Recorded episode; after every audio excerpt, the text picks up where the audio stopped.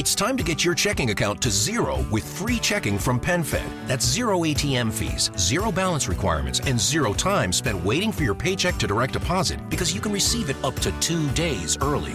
Open your account with just $25 and see how big zero can be. Apply online today at PenFed.org slash free checking. Early direct deposit eligibility may vary between pay periods and timing of payer's funding. To receive any advertised product, you must become a member of PenFed, insured by NCUA.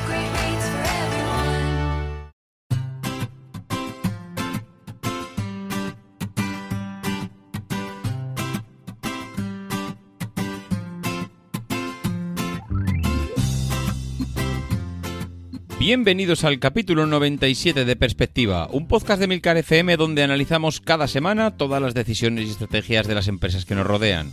Hoy hablaremos de Panini, una empresa que a pesar de los avances de la tecnología ha sabido mantener más vivo que nunca un producto que con pocos cambios en el enfoque ha relanzado y está más de moda que nunca.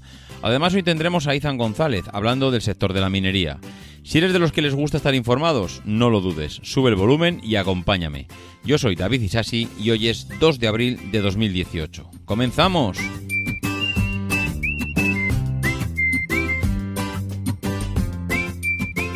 Muy buenas a todos, ¿cómo estamos? Pues muy bien, supongo. Supongo que ya todo el mundo mm, ha vuelto de sus vacaciones de Semana Santa, eh, ha disfrutado de unos días, incluso puede que algunos esta semana todavía tengáis la suerte de disfrutar de unos cuantos días de asueto y que seguro que vais a aprovechar a tope. A mí ya no me queda nada más, yo ya tengo que volver, tengo que recuperar la normalidad. La verdad es que han sido unos días en los que, a pesar de la tranquilidad que se supone a estas fiestas, pues, eh, como siempre, pues vamos de un lado para otro. Esto es lo que, lo que hay cuando tocan vacaciones, que nos gusta movernos y al final vuelves pues más cansado de lo que te fuiste. De cualquier forma, esta semana yo quería traer eh, a una empresa, la empresa Panini, que desde luego si hay alguno que no lo conozca, es o no tiene hijos o no ha tenido infancia, una de las dos o incluso puede ser las dos. ¿Por qué Panini? Porque me choca, porque uno tiene hijos y cuando va pasando el tiempo se da cuenta de que hay cosas que no cambian y en cambio hay otras que sí. ¿Y por qué digo esto? Pues digo esto porque me ha chocado que ahora, eh, pues como siempre, Panini ha puesto de moda eh, los cromos de la, la liga, de, digamos de bueno, la liga española. Seguramente eh, fuera de España habrá otras ligas que también Panini hace colecciones de cromos. Y, y me choca porque mm, desde luego Panini le ha dado la vuelta a algo que podría parecer hace unos años que tendría, digamos, los días contados.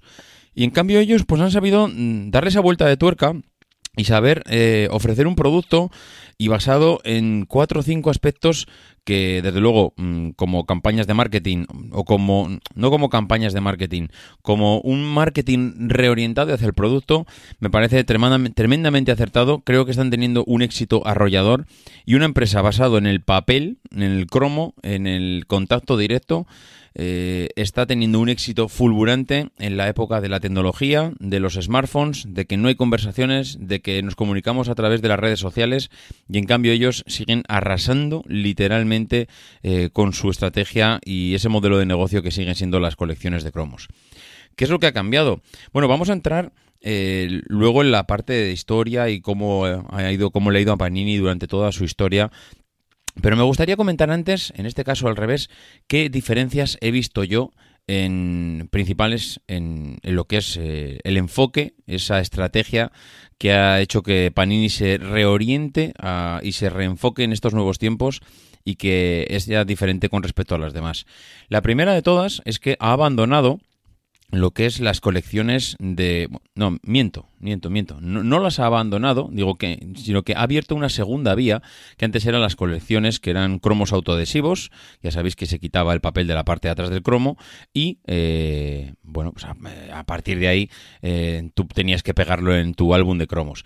Bueno, pues esto ha cambiado. Ahora, eh, Panini, aparte de mantener esa, digamos, alternativa original, y cuando decimos original, claro, eh, estamos pensando de hace 20 años, pero cuando empecemos a hablar de la historia de Panini, nos daremos cuenta que este no era el enfoque inicial, sino que esto ya fue una variante sobre las colecciones originales. ¿Qué es lo que ha hecho ahora? Bueno, pues ahora da álbumes de cromos, que son esas fundas de plástico que muchas veces metemos los folios.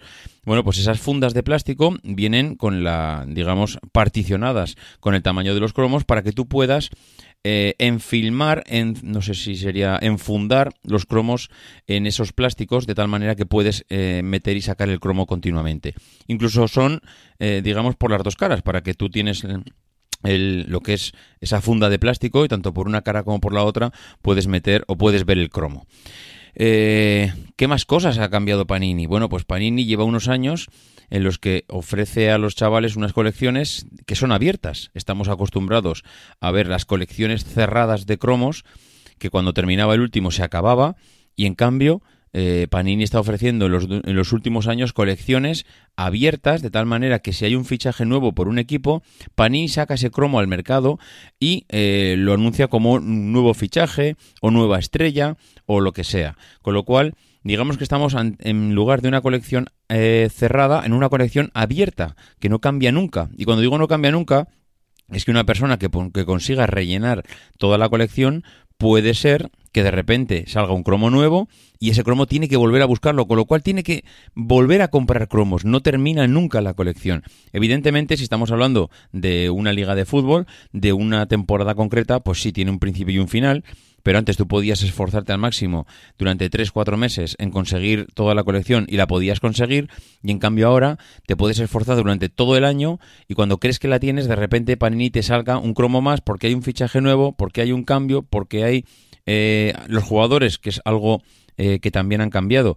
Ahora puedes tener un jugador, pero tienes los jugadores balón de oro, tienes los jugadores super cracks, tienes eh, agrupaciones de jugadores. Digamos que han sacado eh, o han exprimido el producto y la estrategia de negocio a un nivel inimaginable.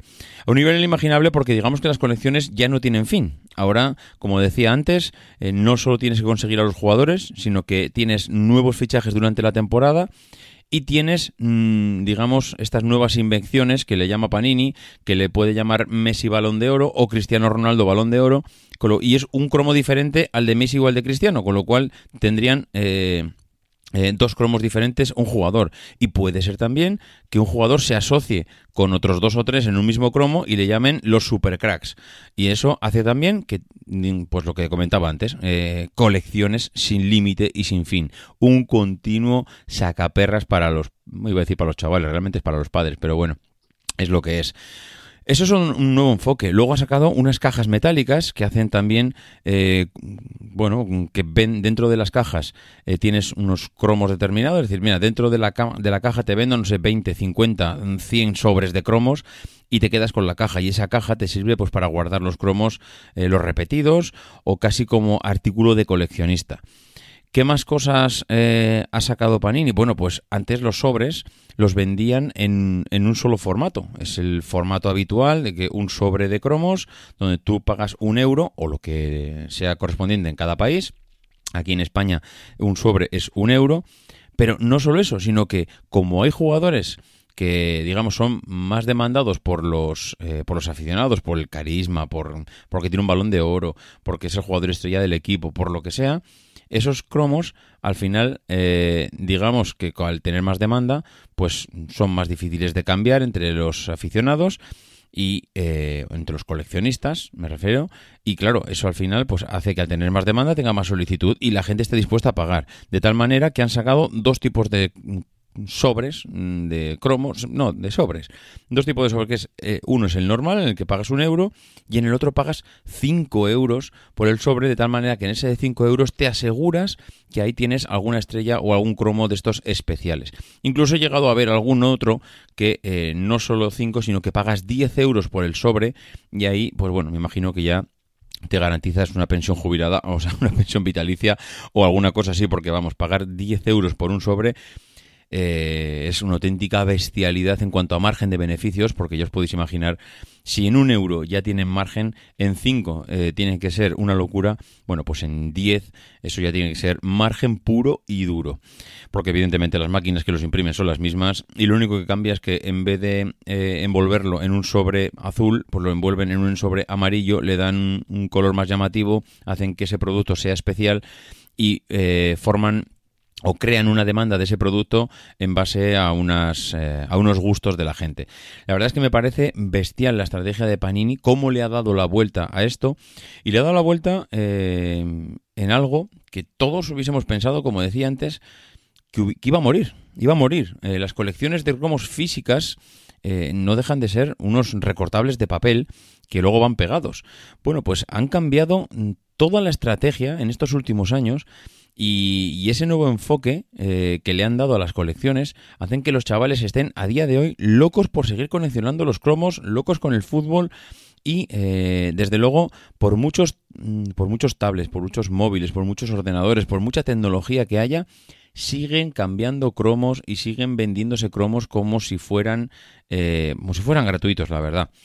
Y esto hay que reconocerle que, que, bueno, los cromos no es de hoy en día, ¿no? Porque los cromos se, It's time to get your checking account to zero with free checking from PenFed. That's zero ATM fees, zero balance requirements, and zero time spent waiting for your paycheck to direct deposit because you can receive it up to two days early. Open your account with just $25 and see how big zero can be. Apply online today at penfed.org slash free checking. Early direct deposit eligibility may vary between pay periods and timing of payer's funding. To receive any advertised product, you must become a member of PenFed, insured by NCUA.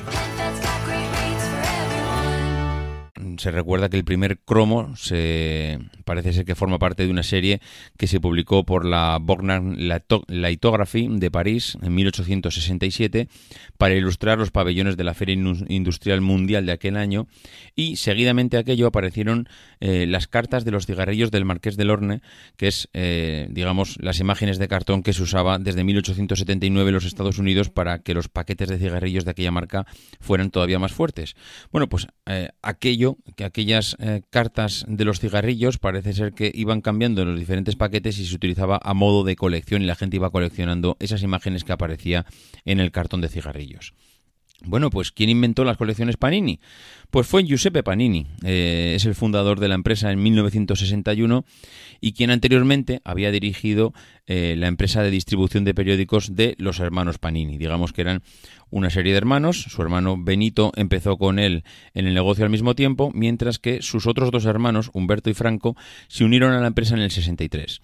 Bueno, Giuseppe Panini eh, estuvo liderando la empresa junto con sus hermanos hasta muy muy avanzada edad y, y- y también es verdad que hubo diferentes movimientos que ahora comentaremos. Recordáis que Panini es la imagen de un escudero, ¿no? Es una especie de escudero con una lanza muy larga y parece ser que a este hombre le gustaban mucho las adivinanzas y los puzzles, inventó sus propios crucigramas bajo el seudónimo del Caballero Cruzado y en los años 70 se editaba también una revista para los coleccionistas de cromos Panini denominada Pipino el Cruzado. Pipino provenía de Giuseppe. Bueno, pues parece ser que este Caballero Cruzado es el origen de ese, de ese logotipo de Panini con ese escudero con una lanza tan larga. Bueno, pues eh, si nos remontamos un poco eh, a la Italia de los años 40, Italia era, pues, mm, os podéis imaginar, ¿no? Después de las guerras, un amasijo de hierros, cuando el señor eh, Humberto Panini se le ocurrió la idea de abrir junto con su hermano Benito un puesto de periódicos y revistas, junto, eh, o sea, justo al frente de lo que era la Catedral de Módena. Eran años complicados, incluso pues para gente que tenía, digamos, pues la valentía de tirar una empresa hacia adelante. Eran años difíciles. Él trabajaba en la fábrica de Maserati cuando estalló la guerra y escondido en sótanos, pues fue capaz de soportar los bombardeos y, toda la dureza de aquella época. Eh, una vez que el conflicto se terminó, el país evidentemente estaba en la más absoluta ruina y eh, él lo único que tenía pues es la suerte de haber, de haber sobrevivido. En las salidas de misa de los feligreses eh, salían y se agolpaban enfrente al kiosco, lo cual me ha recordado a, Pozo, cuando, digamos, eh, ellos crearon la empresa del pozo en aquella carnicería, en aquella plaza donde había un pozo, y lo hicieron con toda la intención porque era donde todo el mundo iba a buscar agua al pozo. Bueno, pues ellos eh, tenían el kiosco enfrente de la iglesia, que es donde iba todo el mundo a, a- a la a misa de domingo, y todo el mundo, pues al final lo que hacía es ir luego a ese kiosco a comprar cosas, ¿no? Bueno, en ese reducido lugar, los dos hermanos se dieron cuenta de los gustos de la gente. Ellos fueron estudiando qué es lo que le gustaba a la gente. A la gente le gustaban las revistas de fútbol y las historietas. Y, y, bueno, pues eh, en base a ese análisis de mercado de la época, si se puede llamar análisis de mercado, fueron pasando los años y, y esa empresa familiar pues siguió prosperando y ya en el año 54 eran dueños de una compañía de distribución de periódicos y Giuseppe, el mayor de los hermanos, se quedó al frente, no es que se quedó, se estaba al frente de la empresa. Bueno, pero años más tarde se les ocurrió la idea de inmortalizar su apellido y los cromos se hicieron populares en Europa mmm, desde, desde, aquello que comentaba yo antes, que se, digamos que se empezaron a, a litografiar esas estampitas mmm, donde se ilustraban inventos más importantes que luego se, exhibían, en la Feria Mundial de aquel año y ese éxito fue tan grande que en, los Estados Unidos eh, esa marca de cigarrillos pues eh, expandió una serie de tarjetas que, que, venían ilustradas incluso después con animales. Bueno, pues eh, las ventas parece ser que, se dispararon entonces. Eh, la empresa de, Panini, en 1960, digamos que, fue prosperando, fue ganando adeptos, fueron analizando los gustos de la gente. Y, en, la empresa Carnival de, Milán, en 1960, tenía ese negocio de vender eh, álbumes y láminas, que al parecer era pues, la pasión que tenía eh, la gente por aquel entonces. Y el problema que tenía aquello es que, claro, eh, los, cromos de la época eran Mm, había que pegarlos, había que pegarlos, pero con pegamento. O sea, ahora mismo todos nos recordamos los mm, cromos adhesivos que tenían ese plastiquito por detrás que lo retirabas y lo pegabas. Pero claro, eh, aquello era un engorro. En la época no había este invento, no había este, avance y los tenían que pegar. Y, claro, esto era engorroso. Y los Panini, precisamente, los hermanos Panini vieron esa oportunidad y compraron esa empresa Carnival eh, a, precio de, a precio de ganga, porque la gente se estaba cansando de tener que pegar con pegamento los cromos, estaban hasta el gorro de tener que llenándose siempre las manos de, de, de, pues de, material adhesivo pues para tener que pegar la colección y ellos se dieron cuenta de la jugada y vieron que el problema que tenían los cromos y la empresa Carnival no era el producto, sino que era la forma de tratar el producto y la forma en la que la gente, digamos, rechazaba esa manera última de, de guardarlo y coleccionarlo. Bueno, pues eh, Benito y Giuseppe pusieron el dinero, empezaron a pensar en alguna idea para reavivar esa fiebre por los álbumes, superando el problema del pegamento. Y eh, lo primero que se les ocurrió fue introducir los cromos en sobres cerrados en los que aparecían dos unidades de los cromos.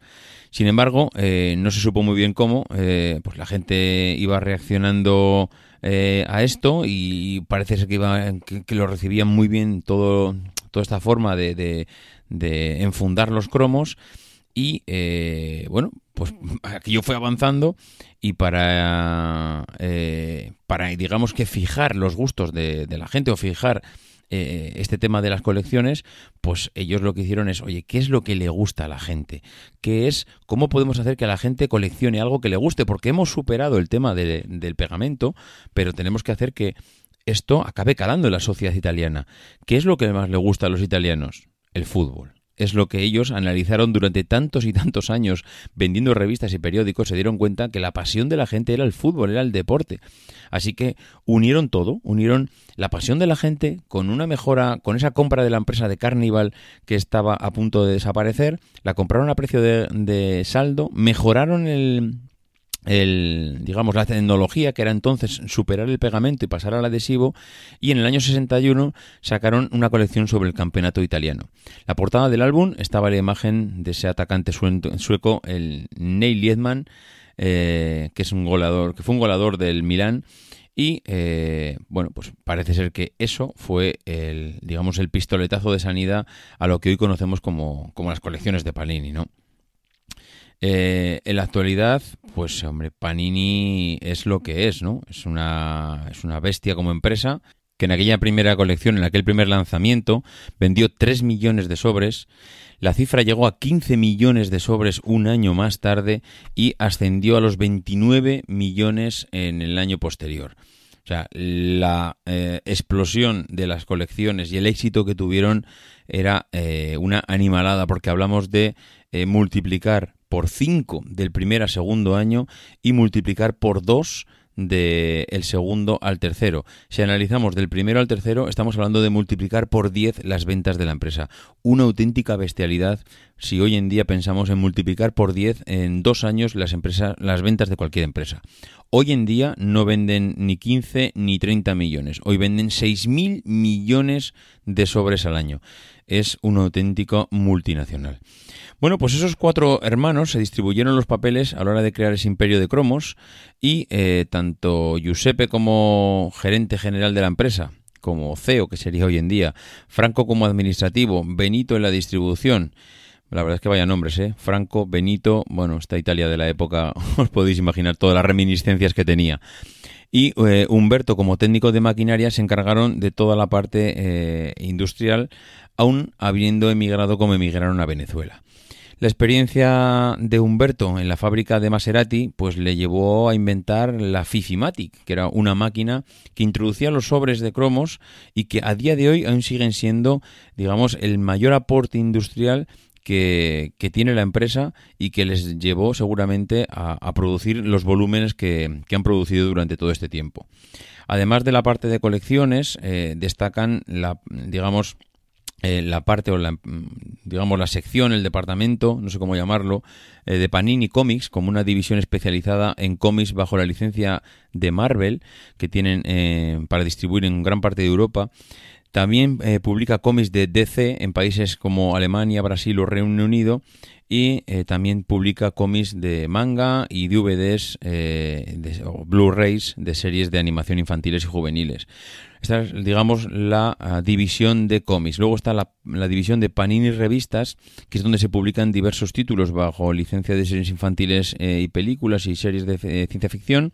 Y luego está la división Panini Books, que es el departamento que edita y distribuye libros infantiles, pues ya sabéis, cuadernos para colorear. With a Planet Fitness Black Card, you don't just get a great workout, you get a great perk out because your membership is packed with perks. Join for just $1 down and $24.99 a month. Sign up for the Fiat Black Card for $1 down and get all the perks. Deal ends November 22nd. See Home Club for details. ¿Te preocupas por tu familia? Entonces, ¿por qué darles solo huevos ordinarios cuando pueden disfrutar de lo mejor? Eggland's Best, los únicos huevos con ese delicioso sabor fresco de granja, además de la mejor nutrición, como 6 veces más vitamina D, 10 veces más vitamina E y 25% menos de grasa saturada que los huevos regulares, además de muchos otros nutrientes importantes. Así que, dales los mejores huevos. Eggland's Best, mejor sabor, mejor nutrición, mejores huevos.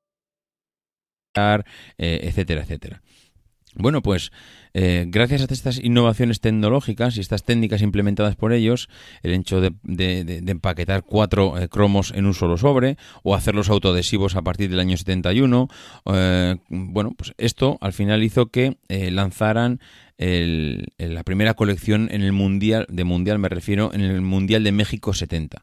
Ellos se convirtieron los hermanos Panini en los reyes absolutos de los álbumes de cromos.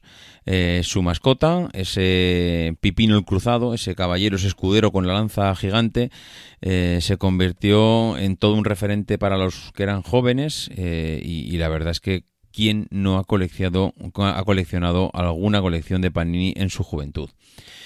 Bueno, pues eh, en el año 88 la empresa se vendió al grupo Maxwell, que hizo una serie de cambios y puso esa dirección en manos extranjeras y después de años complicados para la marca, en el año 92 fue comprada por Bayan Galogunero y De Agostini. En solo dos años, eh, que parece ser que la empresa ya parece que se asentó después de turbulencias en esos años de compras, eh, parece que volvió a ese antiguo esplendor que había conseguido hace unos años y posteriormente Panini fue adquirida por Marvel Entertainment, que mantuvo el mismo equipo directivo y la sede central eh, también eh, de vuelta de nuevo a Italia. Bueno, pues en el año 99 eh, ya con la empresa otra vez de nuevo en manos italianas, fue comprada por Fineldo Spa, una sociedad financiera de Vittorino Merloni, junto al equipo eh, directivo de la sociedad de Módena, bajo la guía de Salustro, que mantuvo una parte importante de, del capital.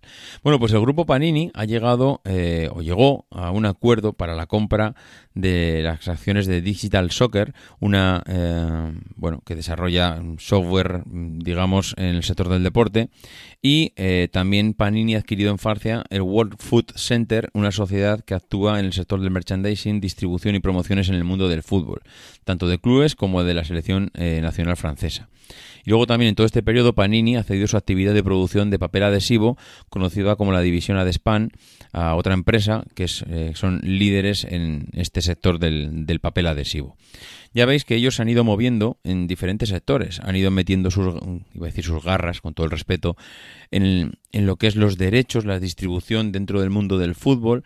Mm, También han ido en el tema de la distribución de los papeles adhesivos, un gran potencial suyo desde el principio y digamos que han ido metiendo eh, toda o ramificando toda la empresa por diferentes sectores, como comentábamos antes, eh, el sector de los cómics, las revistas, los libros, la, distribución, pues para intentar diversificar y que no todo sea eh, y que no todo sea esto, el tema de los cromos me refiero.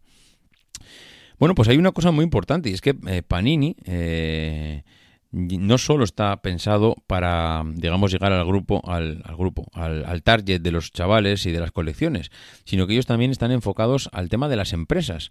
No se limitan solo a sacar colecciones de fútbol, porque en el 2011, cuando cumplieron 50 años de la creación de la empresa, se hizo una exposición en Italia donde exhibieron eh, ediciones legendarias como la de aviones y misiles. Eh, digamos, eh, que era la primera colección que no era de fútbol y que enloquecieron a, un montón de gente y se dieron cuenta que claro que no todo era el mundo del fútbol, que había miles de colecciones más que la gente estaba dispuesta a, a coleccionar.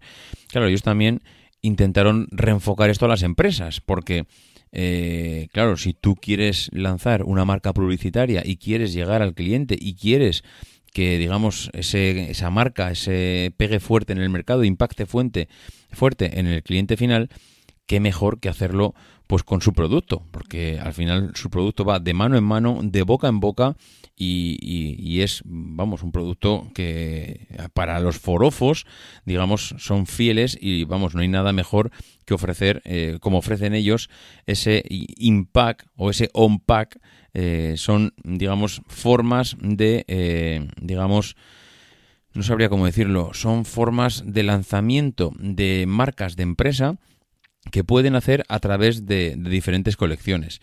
Digamos que te hacen logos de marcas en álbumes y sobres, te hacen diseños de sobres con el diseño exclusivo que tú quieras, eh, digamos que te dejan elegir cómo usar el producto, es decir, mm, con un premio garantizado cuando tú abres un sobre, que tengas un premio garantizado en cada uno de los sobres que abras, o que tengas un premio sorpresa aleatoriamente. Eh, la verdad es que te hacen los sobres troquelados, que brillen, los, los sobres y los cromos, ¿eh? ¿eh? digamos, como tú quieras. Ellos, digamos, que te dejan personalizar tu marca de tal manera que puedas crear eh, esa publicidad, esa imagen de marca, ese marketing agresivo eh, para que puedas distribuirlo. Mm, pues no lo sé, imagínate que eres la Coca-Cola y quieres sacar una colección de todas las diferentes formas, colores y botellas y latas en los que la Coca-Cola se ha distribuido a, través de, a, a lo largo de toda su historia.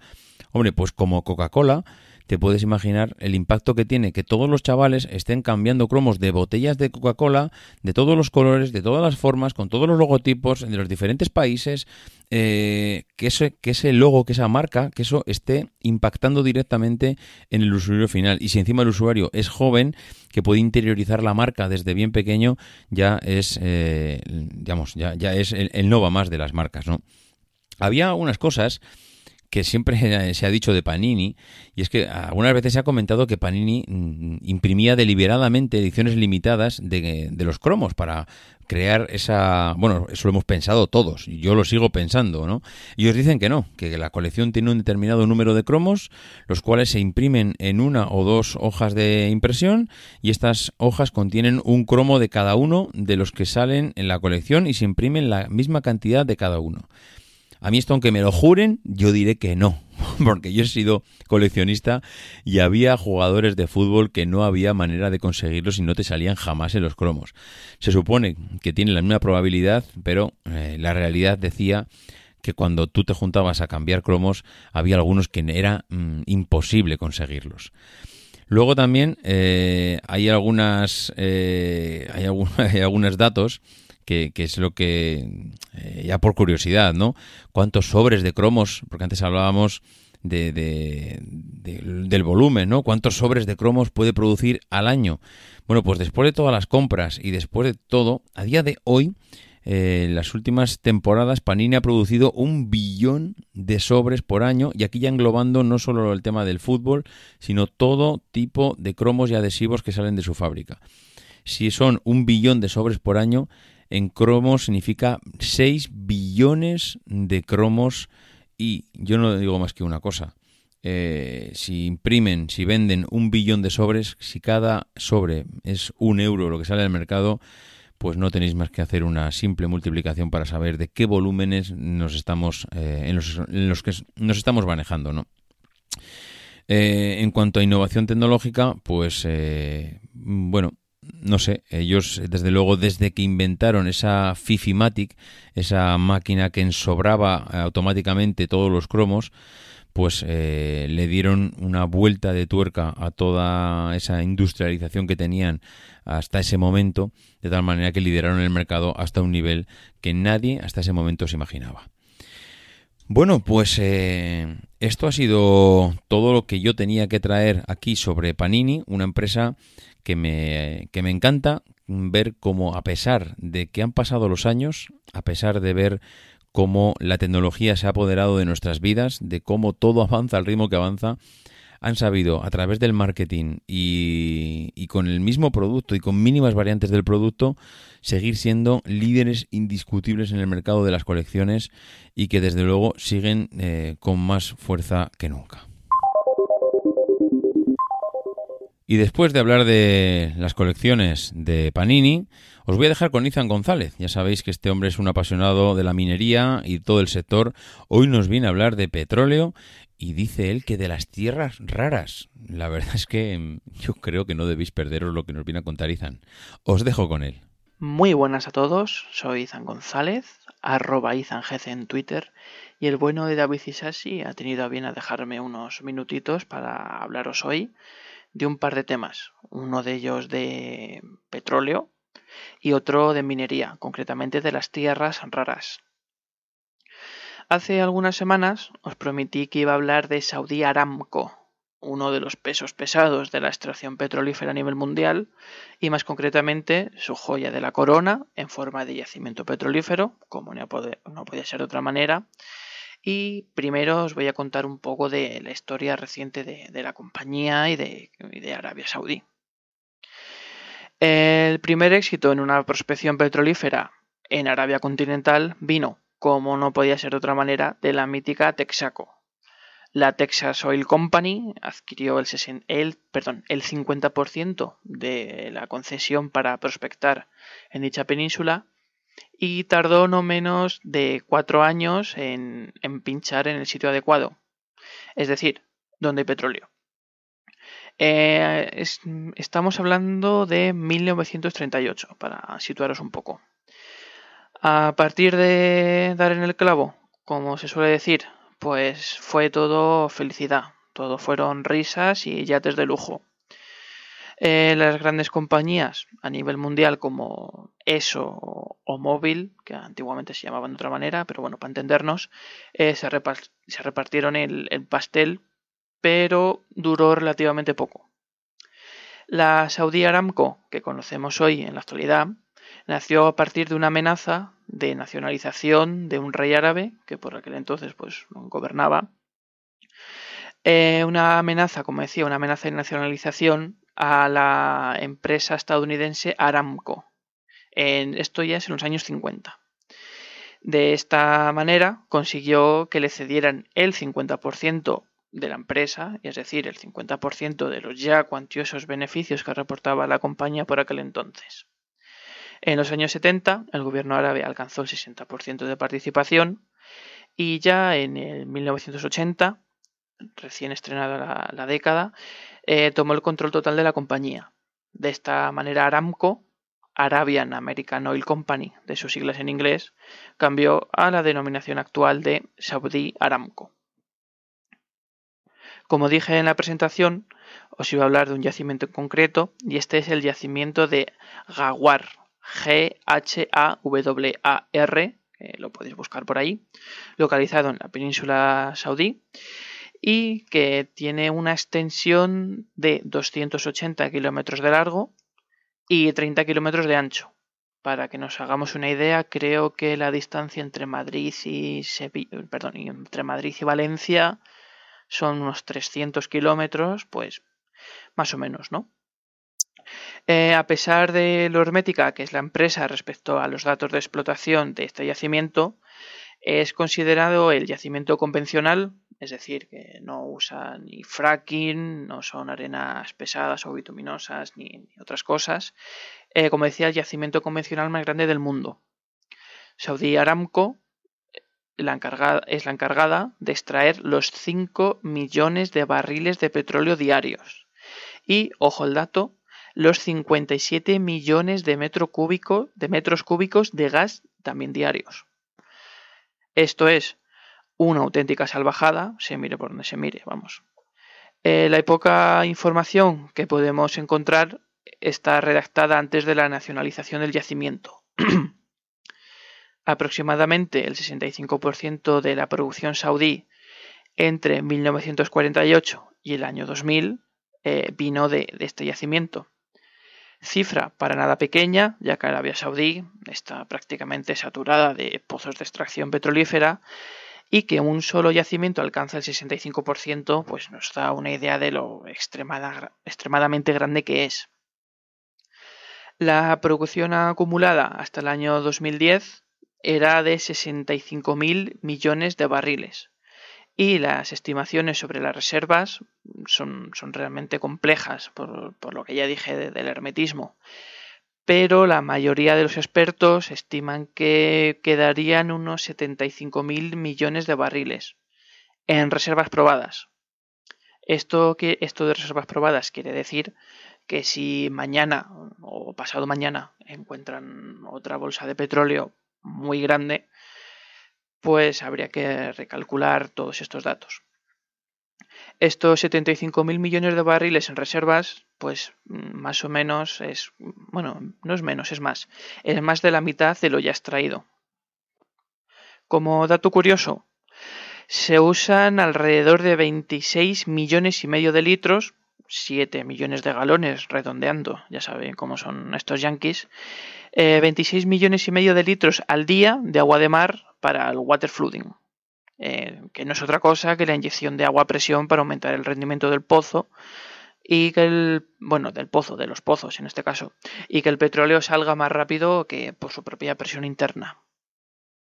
Para los iniciados en el tema, que ya he visto que hay alguno en el canal de Telegram, este yacimiento no es más que un pliegue anticlinal con muy poco abuzamiento y que es la trampa perfecta para el petróleo y el gas. Para los menos iniciados, a ver cómo lo explico, bueno, pues es como si tuviéramos un sombrero de 300 kilómetros de largo y 30 kilómetros de ancho, en cuyo interior se almacenan los hidrocarburos. Es decir, y como he dicho antes, pues la trampa perfecta para que se almacene cualquier cosa, pero en este caso hidrocarburos. Y paso a hablaros también un poco de las tierras raras. A pesar de ser un tema realmente complejo y que daría para 3, 4, 5, los que queramos, capítulos enteros, quiero hacer una aproximación para los oyentes de perspectiva.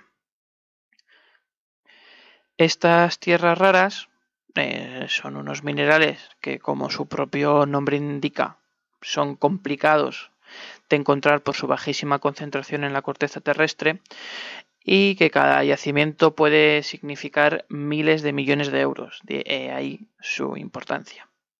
Estos minerales se usan sobre todo para la alta tecnología, mm, como teléfonos móviles, eh, molinos eólicos para generación de electricidad, instrumentos de precisión de todo tipo y, bueno, miles de aplicaciones más tendrán, pero son las que me vienen ahora mismo a la mente conforman una verdadera industria paralela a toda la minería tradicional, eh, debido sobre todo a que son minerales estratégicos y gobiernos como el chino guardan con celo cualquier dato de cualquier dato referente a su explotación, a la cantidad que, que tienen eh, en reservas, a la cantidad de minas y a la concentración general que, que tienen. Eh, como aquí en perspectiva nos gusta mucho el tema de la automoción, por poner un ejemplo de ese mundillo, un Toyota Prius tiene 11 kilogramos de lantano y entre 10 y 12 de neodimo, en este caso para los imanes. y ambas son tierras raras. China eh, posee la mayor parte de las reservas mundiales, controla la, la friolera del 97% de la producción mundial y me da miedo a nariz que para el mundo empresarial este panorama no es el, más bonito. Si China mañana se levanta con el pie izquierdo, Dios quiera que no, y decide cortar el grifo, ya podemos, ya podemos agarrarnos los machos y retroceder unos cuantos años en el progreso tecnológico en el mejor de los casos. Estados Unidos y Canadá, como son los más listos de la clase, pues ya se han curado en salud y entre los dos aglutinan un 13% de las reservas. Eh, las reservas estimadas, esto es, como podéis imaginar, es ultra secreto, pero las tienen mm, bien guardadas bajo llave por si se da el caso planteado antes. Esto quiere decir que no las usan, tienen el 13% o el que tengan y se dedican simplemente a importar y a utilizarlos. Los fabricantes de automóviles también quieren curarse en salud e investigan tecnologías sustitutorias para las tierras raras. Bueno, más que tecnologías, me imagino que estarán buscando otros, otros minerales, otros metales no tan escasos. Pero por lo que he podido leer, no están muy avanzados en este aspecto. En España hemos tenido, hablo en pasado porque no sé en qué estadio esto se encuentra ahora, algunos proyectos, sobre todo en Castilla-La Mancha, para extraer tierras raras. Pero como de costumbre, en este caso la compañía explotadora Quantum Minería, ha tenido prácticamente todo en contra, incluida una organización llamada irónicamente Plataforma Sí a Tierra Viva, que ha sido la que más se ha enfrentado a la empresa. Eh, veremos cómo termina la cosa, pero tiene tan mala pinta como la mina de litio que estaba proyectada en Cáceres y que también parece, tiene todas las papeletas de que caerá en saco roto. Esto último, yo no sé si lo dije aquí en el, en el programa de, de litio o lo dije por, por Telegram. Y hasta aquí llega mi participación de hoy. Espero que os haya resultado interesante. Espero leernos, leernos pronto y, hasta pronto. Un abrazo. Chao. Pues muchas gracias, Ethan. La verdad es que con tu aportación terminamos el programa de hoy. Ya sabéis dónde localizarnos, ya sabéis dónde poder hacer comentarios en emilcar.fm barra perspectiva. Ya sabéis dónde localizarme a mí, davidisasi.mac.com, en Twitter arroba y en el grupo de Telegram que como habéis visto salen un montón de noticias y cosas que allí se van comentando. Por mi parte nada más, que nos escuchamos la semana que viene y que no dejéis de intentar ser uno de esos locos que hace lo imposible por cambiar el mundo.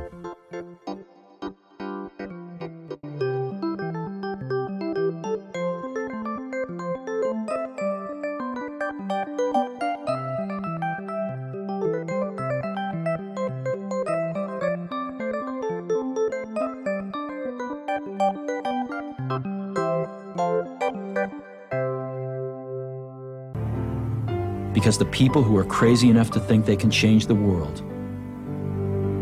are the ones who do.